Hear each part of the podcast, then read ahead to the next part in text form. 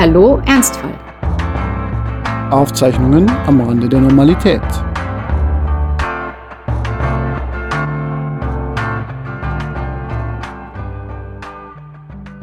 Hallo Franz, wir haben schon lange nicht mehr über Krankheiten geredet. Nein. Findest du nicht? Nein, dieses kommt in diesem Podcast überhaupt nicht vor, das Thema Krankheiten.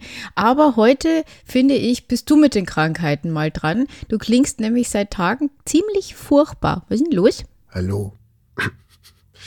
Äh, ja, ja, also ich meine, dieser Podcast wäre ja nicht komplett, wenn ich nicht auch noch irgendwann Corona bekommen hätte. Das finde ich echt toll, dass du dich für das Gelingen dieses Podcasts so opferst.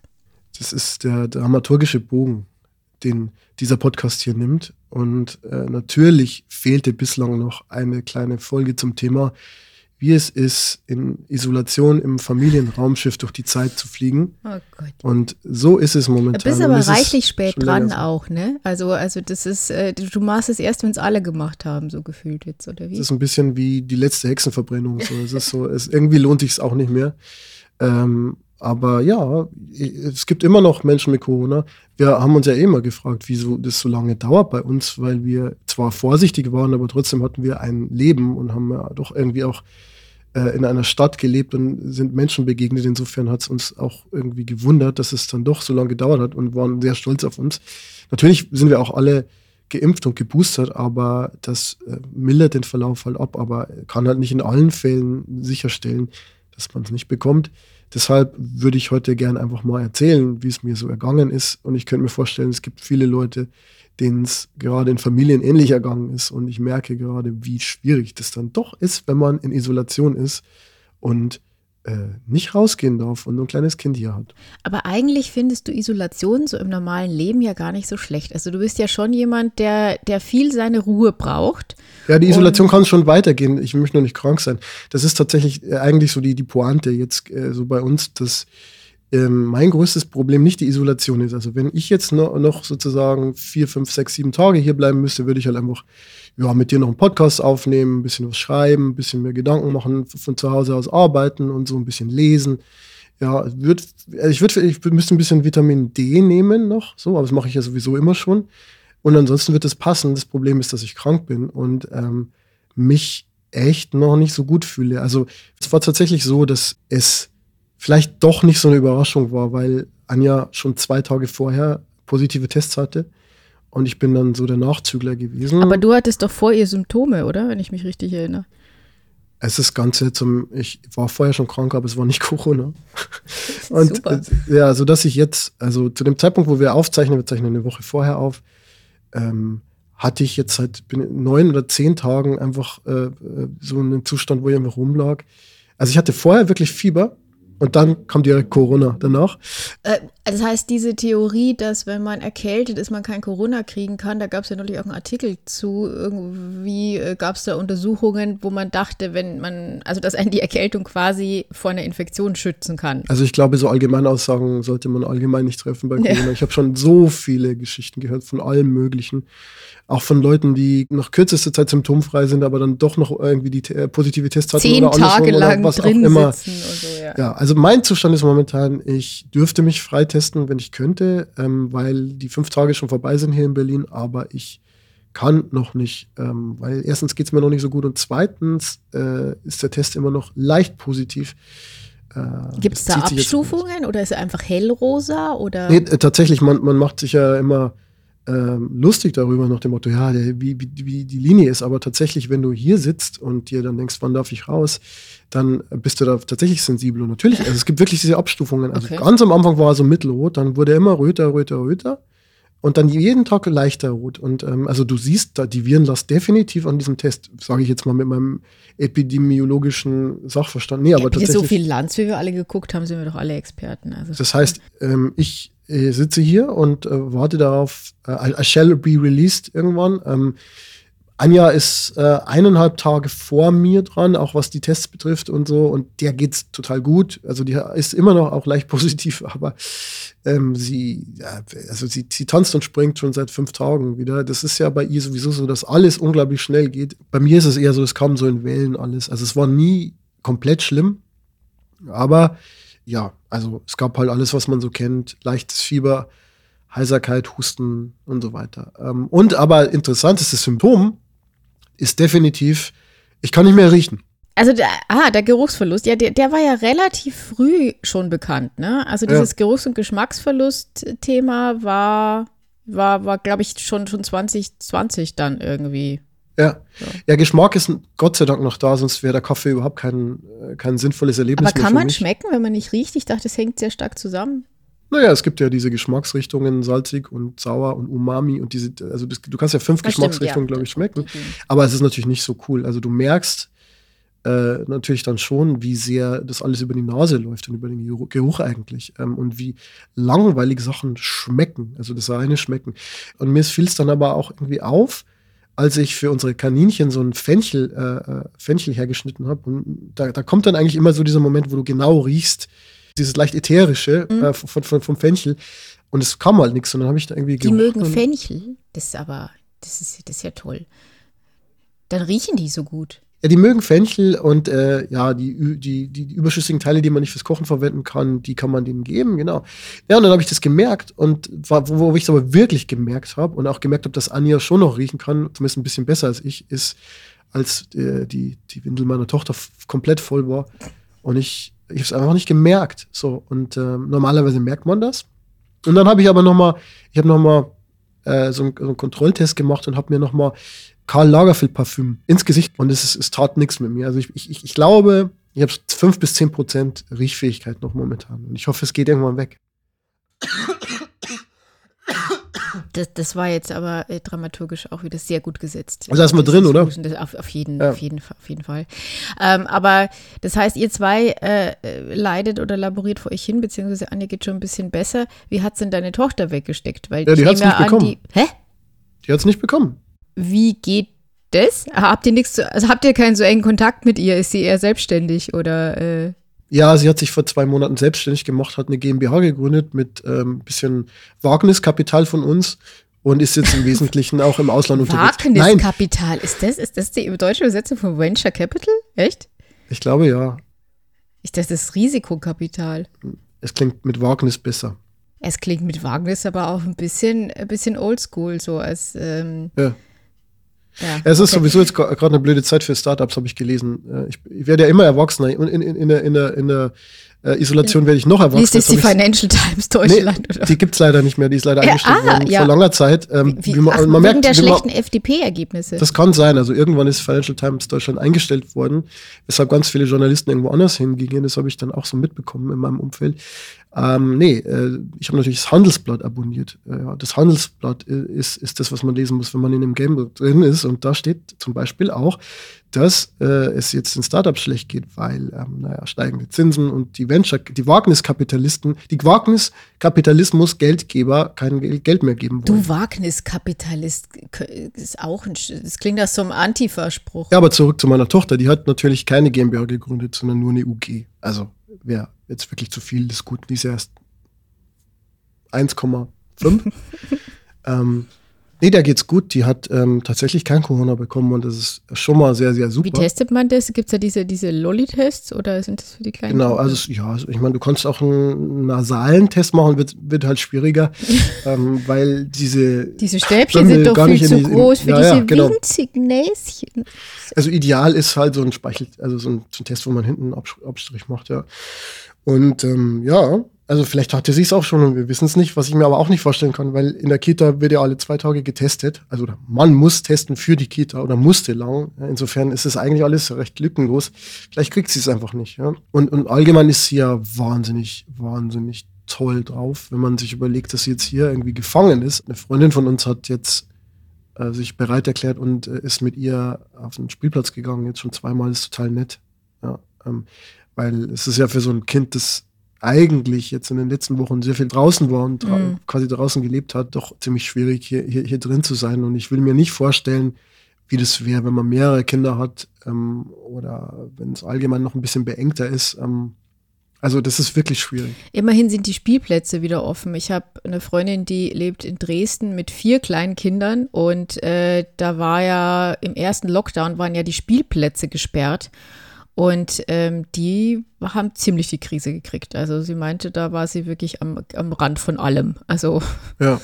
ja, ich meine, die Diskussion um die Familien, die war 2020 mal präsent und dann jetzt eigentlich nicht mehr. Aber man muss echt sagen, man vergisst immer wieder, was so Familien in Corona-Zeiten durchmachen, sei es Lockdowns, sei es Infektionen selber. Ähm, das ist echt eine Zerreißprobe und ich bin echt sehr froh, ähm, dass wir uns halt so gut verstehen, blöd gesagt, weil ich meine, ähm, das, das birgt ja auch irgendwie Konfliktpotenzial. Und das Gute ist bei uns auch, tatsächlich, Anja hat es halt wirklich nicht sehr stark erwischt. So konnte die halt ein bisschen mehr auf unsere Tochter aufpassen. Ich lag dann öfter mal in der Ecke und äh, es kam wieder eine Welle. Das heißt, ihr lauft jetzt auch mit Masken durch die Wohnung, um Ja. sie nicht anzustecken. Findet sie das irgendwie seltsam? Also, weil da, da gab es ja auch ganz große Debatten, ob Kinder überhaupt noch Emotionen verstehen und so weiter, wenn man da Masken im Gesicht hat. Wir laufen seit, was haben wir heute? Ja, seit über einer Woche jetzt mit Masken rum. Also wir begegnen ihr nur mit Maske. Ähm, und das ist natürlich auch krass, aber wahrscheinlich für sie gar nicht so seltsam, denn das ist ja ein Ki- Corona-Kind, das in Corona-Zeiten groß geworden ist. Sie hat mich ja kennengelernt mit Maske. ähm, aber tatsächlich habe ich mir die Frage auch gestellt, checkt die Em- Emotionen noch? Aber ja. Also zum Beispiel ist mir aufgefallen, wenn ich sie anlächle, unter der Maske, dann sieht sie das an meinen Augen und lächelt zurück. Okay. Ich glaube, die ist ähm, emotional intelligent genug, um diese kleinen Zeichen dann wirklich auch zu deuten. Jedenfalls habe ich nicht das Gefühl, dass sie gar nicht checkt, was los Aber das ist. kann wirklich sein, dass es, weil sie es halt von Anfang an gar nicht anders kennt, sage ich mal, oder, oder auch diesen Zustand gewöhnt ist. Also ist, wenn ihr im Supermarkt wart mit ihr oder sonst wo, als noch Maskenpflicht zwangsweise auch war, ähm, dann kennt sie das ja auch. Also ähm, ist wahrscheinlich was anderes wie bei einem Kind, das irgendwie drei war im, im zwei- Ja. 2020, das plötzlich damit konfrontiert Ja, sie sagte immer Matze und will sie mir natürlich mal klauen. Dann. Und ähm, allgemein gilt halt jetzt hier das, was ohnehin schon gilt. Man muss mit einem Kind, das noch so klein ist, ja eh immer ja, vorsichtig umgehen und nicht so irgendwie immer Maßregeln, aber jetzt noch mehr so, dass man natürlich versucht, wirklich tolerant zu sein und äh, jetzt irgendwie nicht äh, groß äh, sie erzieht oder so, sondern ähm, ihr natürlich auch ein bisschen mehr Zugeständnisse macht. Sie darf halt jetzt relativ viel, einfach damit sie halt Damit sie bei Laune guter bleibt. Laune ja. bleibt. Ja, also ich meine, das ist jetzt nicht der Moment, wo man streng Es ist. ist wie wenn es Frieda schlecht geht, dann kriegt sie plötzlich auch Leckerli oder darf auf die Couch äh, und sich überall hinlegen und überhaupt. Also sie eigentlich, sie zieht uns halt stimmungsmäßig wirklich nach oben. Das ist ganz, ganz toll. Also sie ist halt einfach echt auch so ein Sonnenschein, das muss man wirklich sagen. Insofern alles okay. Wir sind jetzt zum jetzigen Zeitpunkt so ein bisschen in Erwartungshaltung, dass es uns besser geht und wir uns freitesten können Mhm. und so. Ähm, wenn nicht, dann endet die Isolation halt in ein paar Tagen. Ist auch noch erwartbar. Martin und mich hat es ja immer noch nicht erwischt. Ähm, ich glaube, er ist da in seiner Klinik langsam auch einer der ganz, ganz wenigen, äh, bei denen das äh, überhaupt noch der Fall ist. Also Der Unverwundbare. Ich, naja, also der musste sich ja auch sehr, sehr viel testen und äh, hat das schon allein wegen mir ja auch immer seit Anbeginn der Pandemie äh, sehr konsequent gemacht.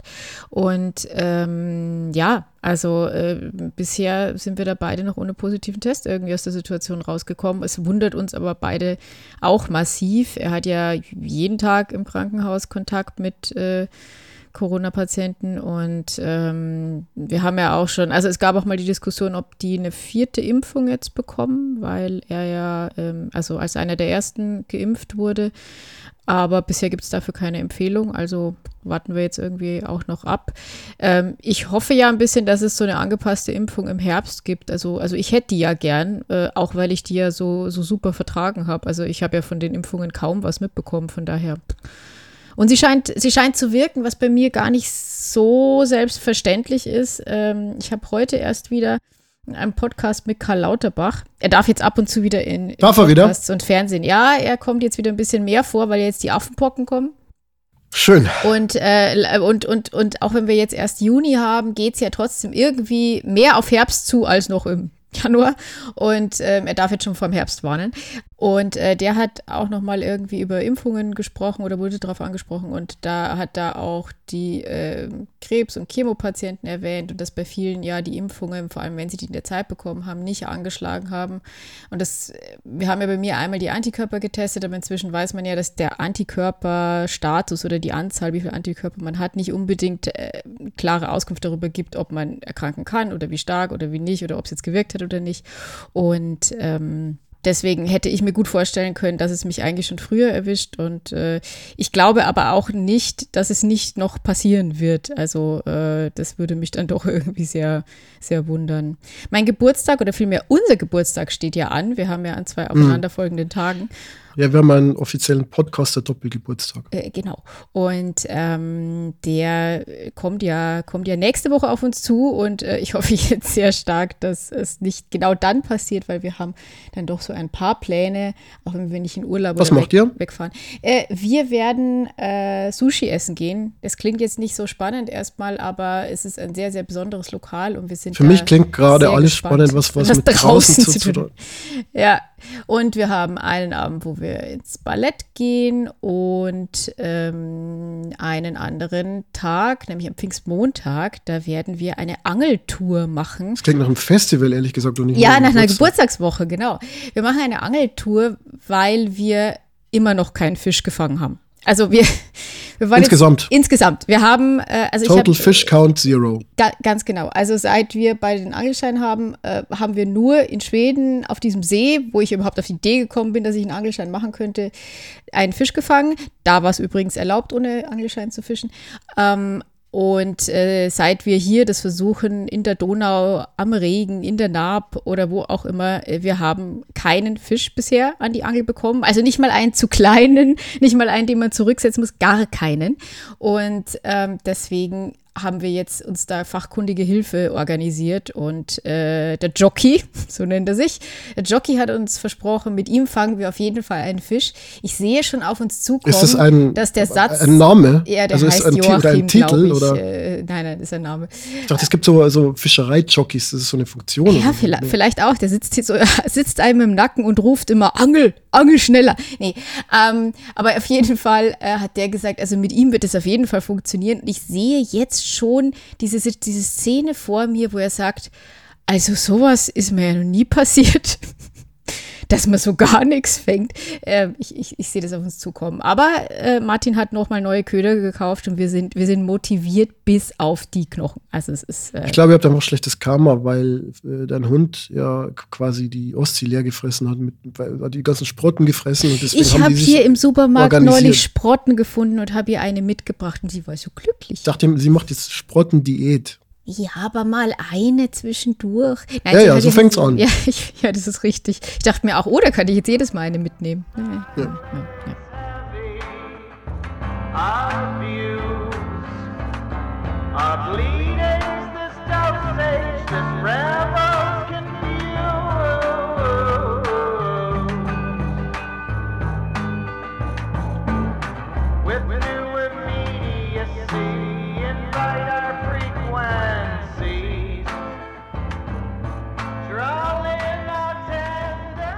Ja, genau. Es geht nämlich nur um Krankheiten, wie es bei ganz alten Leuten wie uns so ist.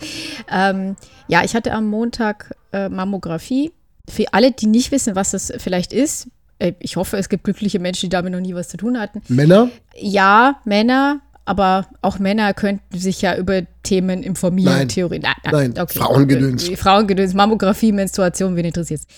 Bei einer Mammographie wird äh, die Brust durchleuchtet und das besonders angenehme ist, dass man sie dafür flach drücken muss. Im Übrigen egal, wie groß oder klein die Brust ist. Und ähm, dazu wird man in so ein Gerät eingespannt und dann fahren zwei Plastikplatten so lange von unten und oben zusammen, bis man sagt, jetzt geht's nicht mehr. Und äh, dann wird da Strahlung durchgeschickt und äh, dann kann man sich angucken, was in diesem Körperteil so los ist. Tut es weh? Ja, schon ein bisschen, ähm, aber es ist jetzt, also äh, bevor ich es das erste Mal hatte, was bei der Diagnose war, da hatte ich riesige Angst davor, weil ich dachte, das wären, wären unerträgliche Schmerzen. Das ist es nicht. Es ist unangenehm, es dauert aber auch nicht lange. Ähm, also ich würde jetzt mal sagen, eine Wurzelbehandlung ist schlimmer. Von daher Okay. geht schon. Aber es ist weniger der konkrete Schmerz. Es ist auch wirklich, es ist alles sehr, sehr kurz. Der ganze Termin hat bei mir ja zehn Minuten gedauert. Also ich hatte ihn um acht und um Viertel nach acht war ich wieder aus der Praxis raus. Ähm, also das ist gar nicht so der Punkt. Was aber schlimmer ist, ist eigentlich die Zeit davor.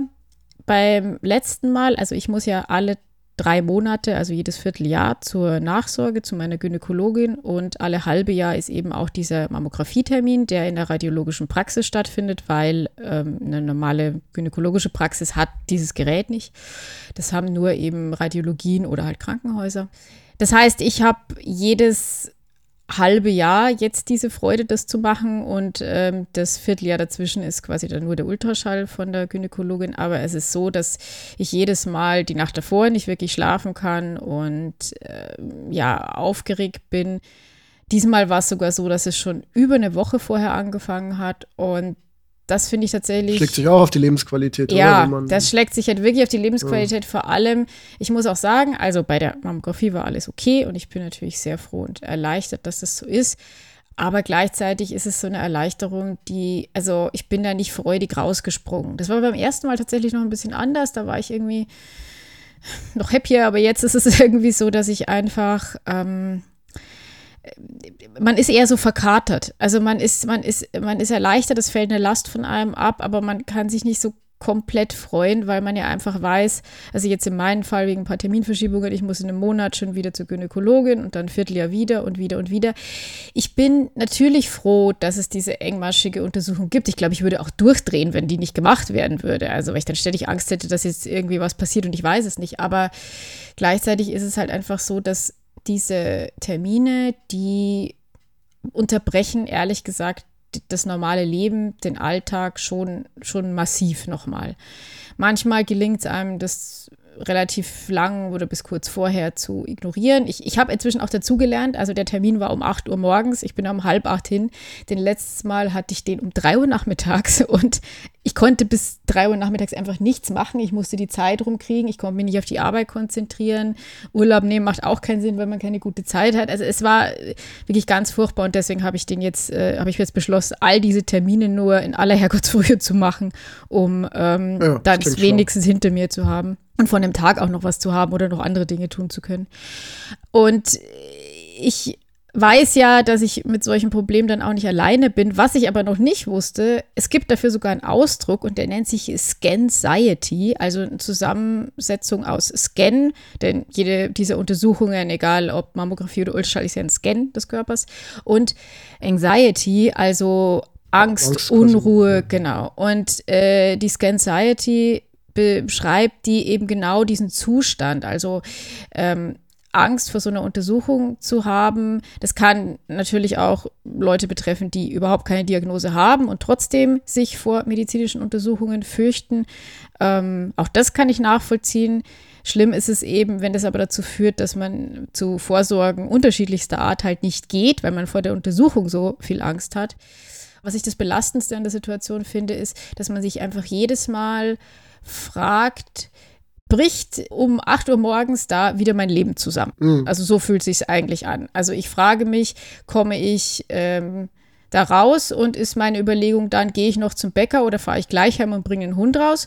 Oder sitze ich da, muss versuchen, meinen Freund in der Klinik zu erreichen oder werde gleich weitergeschickt zu der nächsten Untersuchung, weil da halt eine Auffälligkeit war, weil man weitere Tests machen muss und weil das halt sofort wieder alles in Frage stellt. Also die ganze Planung wäre dann quasi wieder, oder Planung, aber so der ganze Alltag würde sofort wieder ja, zusammenbrechen. Und auch wenn mir völlig klar ist, dass es keinen Sinn macht, sich diese Gedanken zu machen, Angst macht ja sehr oft keinen Sinn, ähm, ist es aber trotzdem so, dass man sich dem einfach nicht, nicht ganz entziehen kann. Ja, du kannst es doch gar nicht beeinflussen. denk Nee. Kannst du noch so viele Übungen machen. Ja, also man kann es eben, genau, man kann versuchen, sich abzulenken, das mache ich auch. Und das Problem ist aber, dass es so ist, dass du, glaube ich, das Urvertrauen, dass man trotzdem irgendwie, irgendwie hat. Also ich sage trotzdem, weil ich äh, ja äh, als geborener Pessimist eigentlich ja immer davon ausgehe, dass schlimme Dinge passieren, muss ich sagen, dass man Du hast das Urvertrauen in das Übel der Welt. Ähm, man hat aber doch wenn es so hart auf hart kommt, ne, und auch so bei dieser, bei dieser Diagnosestellung damals, letzten Endes bis zum letzten Moment, wo sie es dir wirklich sagen und äh, stellenweise auch später dann noch, hat man irgendwie dieses Gefühl, ja, das klingt jetzt alles furchtbar und eigentlich weiß ich auch schon, dass das alles nicht gut gehen wird, aber gleichzeitig habe ich doch noch diese kleine Hoffnung, dass es nicht so schlimm ist und dass das jetzt nicht wirklich alles passiert. Und dass das eben doch nur mein negatives Denken oder was auch immer ist. Und dann hatte man aber einmal recht mit seinen Befürchtungen. Und es ist genau das eingetreten, was man eben nicht wollte und wovor man die größte Angst hatte. Und diese Katastrophe ist passiert. Und das wischt dann einfach dieses Vertrauen in, ach, es wird schon gut gehen, es wird schon nicht sein. Das sind ja auch so Sachen, die, die einem dann gesagt werden von außen. Das ist halt einfach weg. Und ich glaube auch ehrlich gesagt, dass man das nicht ganz wiederbekommt. Auch wenn ich wie ich es von anderen Patientinnen, die schon weiter in ihrem Heilungsprozess sind, gehört habe, es wird schon irgendwann besser. Also man gewöhnt sich ein bisschen mehr dran. Und auch ich kann ja schon sagen, dass dieses Thema nicht mehr jeden Tag so in meinem Leben steht, wie das vor einem halben Jahr noch der Fall war. Also ich sehe Ja, ich meine, man kann ja auch unsere Podcasts anhören und Ja. kann sich die Folgen mal so vornehmen. Ich habe das neulich mal so stichprobenartig gemacht und natürlich ist es ähm, am Anfang, als wir angefangen haben, diesen Podcast aufzuzeichnen, äh, November 2020 oder Oktober 2020, war's, glaube ich, ja. waren die allerersten Aufnahmen Mhm. einfach natürlich selbstverständlich sehr präsent in deinem Leben. Ja. Und es ist dann so ein bisschen weniger geworden und ähm, ist ja auch gut so. Ja, das stimmt. Und äh, ich hoffe halt, dass das noch, dass das noch mehr wird und dass dann diese Nachsorgen einfach quasi die Unterbrechung davon sind. Ähm, aber ja, mehr dann eben auch nicht. Und damit du mir jetzt aber nicht äh, vor dem Mikro zusammenbrichst, würde ich mal sagen, es wird dringend Zeit für. Rausschmeißer. Ja, ich habe heute zwei Rausschmeißer, einen erwartbaren und einen nicht so erwartbaren. Hier kommt der erwartbare erstmal. Der muss aber sein, weil wir beide uns nämlich so oft darüber unterhalten. Nämlich der Einschlafen-Podcast. Ich weiß, ist schon ein paar Mal gefallen und es ist ja wirklich der Podcast, der hier wahrscheinlich am öftesten erwähnt wurde. Es gibt ihn wieder. Ja, mich plagt ja immer mal die Schlaflosigkeit und du, liebe Judith, auch. hast mir dann vor zig Jahren auch mal diesen Podcast als Gegenmittel empfohlen und das hat dann auch ganz gut geklappt. Wie das Format funktioniert, ist eigentlich sehr schnell erklärt. Also der Host Tobi Bayer erzählt mit seiner sonoren Stimme so halb interessante Dinge aus seinem Leben und am Schluss liest er noch was vor. Kant und Rilke derzeit und idealerweise schläft man spätestens dann ein. Ich bin noch nie bis zu Kant gekommen, noch nie. Ja, also ich sehr bin gut. immer okay, dann funktioniert es bei dir wirklich sehr Ja. gut, ja. Jetzt ist es so, dass der Tobi Bayer das über ein Jahrzehnt lang gemacht hat als Hobby. Der arbeitet ja hauptberuflich bei Adobe und hat sonst Ja. zig Hobbys und so und eines davon ist halt das hier. Wir sind schon weit über die 500 Folgen und im Januar dieses Jahres hat Tobi dann einfach mal gesagt, Ich kann So. nicht mehr. Ich kann nicht, ich mache mal Pause und das hatte persönliche Gründe. Wenn ihr mehr wissen wollt, hört euch gerne Folge 506 an. Ich wollte diese Gründe unbedingt wissen, aber leider habe ich Folge 506 jetzt schon zweimal oder dreimal gehört und ich schlafe immer ein, bevor er dazu kommt. Ja, genau, dann hört euch die Folge an und erfahrt es auch ihr nicht, bitte. Er ist Mitte Mai jetzt wieder aus der Pause zurückgekommen. Wir haben ihn sehr vermisst Ja. und ich würde gerne zweimal Danke sagen. Danke, dass du, lieber Tobi, in deiner Freizeit so vielen Menschen dabei hilfst, runterzukommen und dass du dir dann aber auch selber die Freiheit nimmst, selber mal die Pause zu machen. Ja. Denn ich finde es auch wichtig, dass man das dann auch mal macht und äh, ist auch nichts Schlimmes passiert. Ich meine, bei über 500 Folgen findet man bestimmt irgendwas Langweiliges, wozu man einschlafen kann. Zum Beispiel die Amerika-Reisen im Oh ja. Nationalpark oder so. Gibt ja ein paar so Klassiker. Ähm, was ich auch ganz toll finde, sind so Vorträge über Scrum-Methoden und so. Was mich meistens ein bisschen stört, sind so politische Sachen. Er ist ja auch bei den Grünen aktiv. Da werde ich dann immer so ein bisschen, da will ich mich dann damit auseinandersetzen. ist nicht so gut. Aber es ist, glaube ich, für jeden was Langweiliges dabei. Einschlafen-Podcast. Meine, meine Lieblingsfolge ist, wenn er, wenn er Truthähne frittiert. Das, ist so eine, das ist Ja. so eine Aktion, die sie alle paar Jahre irgendwie machen und äh, oder, oder, oder jedes Jahr, keine Ahnung. Und äh, es ist irgendwie ein hochgefährlicher Akt mit sehr viel Öl und Fett und äh, er beschreibt es aber so, dass man wirklich Lust hätte, dabei zu Ja, sein. das ist irgendwie so ein bisschen der Punkt. Also es ist ja falsch, wenn man sagen würde, das ist ein komplett langweiliges Leben. Das ist einfach ein netter, cooler Kerl, ein promovierter Informatiker, der bei Adobe arbeitet, in der Band spielt, mehrere Podcasts hat, äh, lokalpolitisch aktiv ist. Also hat er eigentlich ein interessantes Leben, aber halt auch irgendwie ein sehr bürgerliches Leben. Und dadurch hat man diese Sympathie für den und man will, einfach wissen, wie es weitergeht. Ein bisschen wie Lindenstraße früher. Und da sind wir eigentlich auch wieder bei Klassikern der deutschen Fernsehunterhaltung. Diesen Thread haben wir ja auch lange nicht mehr aufgegriffen. Ich erinnere nur an die Schwarzwaldklinik äh, aus einer der ersten Folgen. Aber ich habe noch einen zweiten Rausschmeißer, der ist unerwartbarer. Und zwar hätte ich nicht von mir selber erwartet, dass ich jemals was aus dem YouTube-Kanal der Bundeswehr empfehle. Aber Ja. ich mach's einfach jetzt mal. Wieso mir guckst du den denn überhaupt? Wie ist denn das Algorithmus, zustande gekommen? Algorithmus. Und äh, ja, es ist ja so, dass ich als Ungedienter offen gestanden wenig Ahnung von der Bundeswehr habe, aber als Bürger wäre es eigentlich wichtig, dass man mal ein bisschen Ahnung hat, gerade in der jetzigen Situation mit 100 Milliarden Euro Sondervermögen und so und äh, natürlich auch mit dem Krieg in der Ukraine. Und in dem Zusammenhang ist mir ein Interview aufgefallen, das eine Redakteurin der Bundeswehr Medienabteilung mit Generalleutnant Alfons Mais geführt hat, dem Inspekteur des Heeres. Und der hat vor kurzem von sich hören gemacht mit dem Satz, die Bundeswehr steht mehr oder weniger blank da. Ja, und es sollte einen als Bürger auch irgendwie beschäftigen.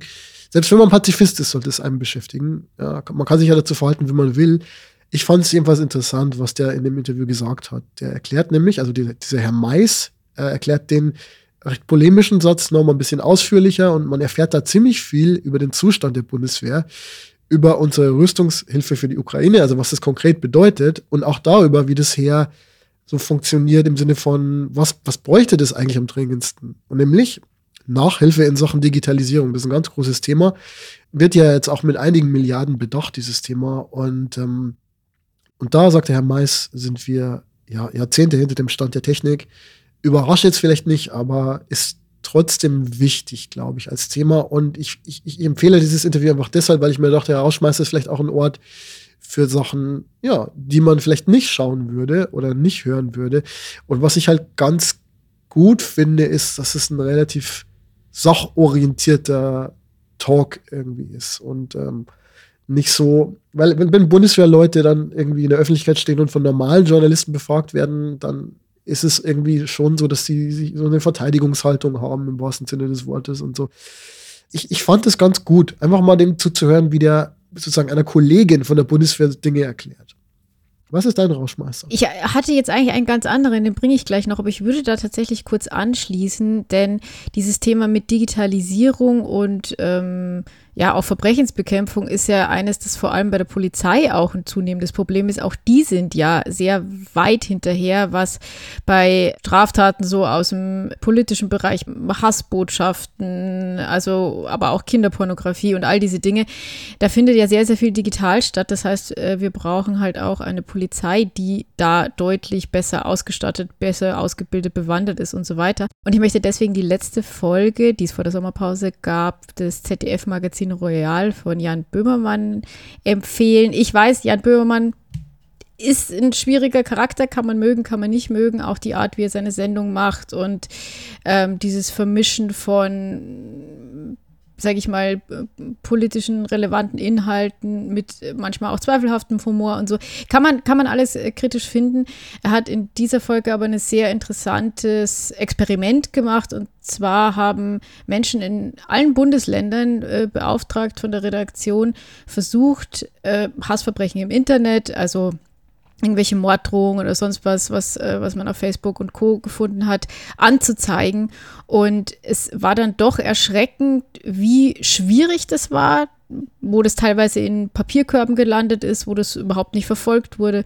Und ähm, das ist eine, würde ich sagen, ganz interessante Momentaufnahme, die auch einen realen Effekt hat, denn tatsächlich haben einige Staatsanwaltschaften jetzt Anklage gegen äh, einzelne Polizisten? Polizisten ja, äh, äh, Wegen, wegen auch Verschleierung und so, wenn man so eine Anzeige einfach wegwirft sozusagen. Und das ist wohl passiert, wirklich im Papierkorb einfach gewandert, nicht mal aufgenommen worden.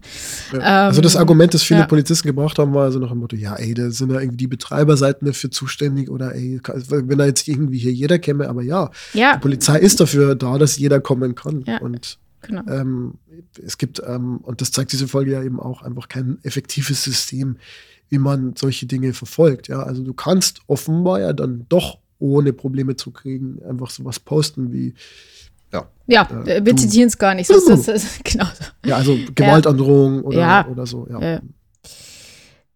Ich wollte aber eigentlich einen viel schöneren Rauschmeißer bringen. Und zwar habe ich ein, es ist jetzt kein neues Hobby, aber eins, das sich in den letzten Monaten doch stark intensiviert hat. Und zwar habe ich angefangen, wieder mehr zu malen. Also ich sage jetzt bewusst malen und nicht zeichnen. So Bleistiftzeichnungen oder sowas habe ich immer mal wieder gemacht.